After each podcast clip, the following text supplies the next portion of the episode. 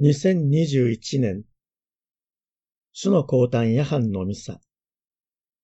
クリスマスおめでとうございます。全世界の人々と共に、神の子イエスの誕生を祝い、世界の平和のために祈りたいと思います。そして皆様の上に、幼子イエスの祝福が豊かにありますように、私からのご挨拶をお送りします。コロナ禍が続いたこの一年、私たちは感染対策に神経を尖らせ、それでも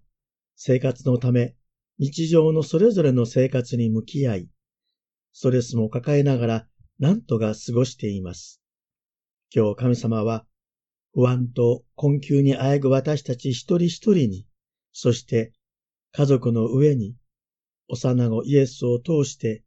憐れみと慰めを与えてくださいます。今日のクリスマスは特別にコロナ禍で頑張っている私たちは神から慰めをいただきましょう。そして、恩子の誕生を喜び祝いましょう。さて、恩子の誕生を祝うクリスマスは、もちろん単にキリストの誕生日のお祝いというだけではありません。教会は誕生の目的とその意味を思い、主の降誕を祝い感謝の祈りを捧げるのです。神は人間となってこの世に生まれた。それは罪と死によって苦しむ人類を救うためです。しかも、その方法が神が私たちと同じ人間になるという驚きの方法でした。アーグスティヌスはこう言います。神はあなたのために人となられた。トマス・アクイナスはこう言います。神が人間となること、これを神の受肉と言いますが、それは必然ではないが、最も適切、最もふさわしいことであったというのです。そしてトマスは、アーグスティンスの言い方を引用して、神が人間になったのは、人間が神になるためであったというのです。キリストの受難と死についても同様に、神が十字架で死ぬことは必然ではなかったが、最も神にふさわしいことであったと述べています。神が救われるべき弱い人間となり、人間のために命を捧げるというこの方法、これこそが神の愛の最高の表現だったのです。こうして私たち人間は見捨てられていたのではなく、神から愛されている存在なのだということを知ることになりました。これを感謝せずにおられるでしょうか？そこで私たちにとってクリスマスの大切なメッセージが浮かんできます。それは、人は誰もがこの世に生まれ、存在することは喜ばしいこと、嬉しいことであり、お互いにかけがえのない存在なのだというメッセージです。この大切なことをクリスマスは家族と愛する人と確かめる機会となっているのです。だから今日皆さんも改めてクリスマスおめでとうと言える相手に感謝してください。しかし、忘れてならないのは、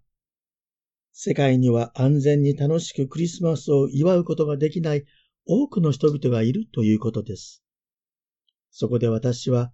今年のクリスマスのミサの中で、このコロナ禍にあって一層困難な状況にある世界の難民、特にその中の子供たちのために祈るように皆さんを招きたいと思います。教皇フランシスコはこの12月の初旬にギリシャを訪問され、レスボスという島で難民、移民たちとお会いになり、こう話されています。貧しい人々を押し戻すことは、平和を押し戻すこと。これは本当にすごい言葉だと思います。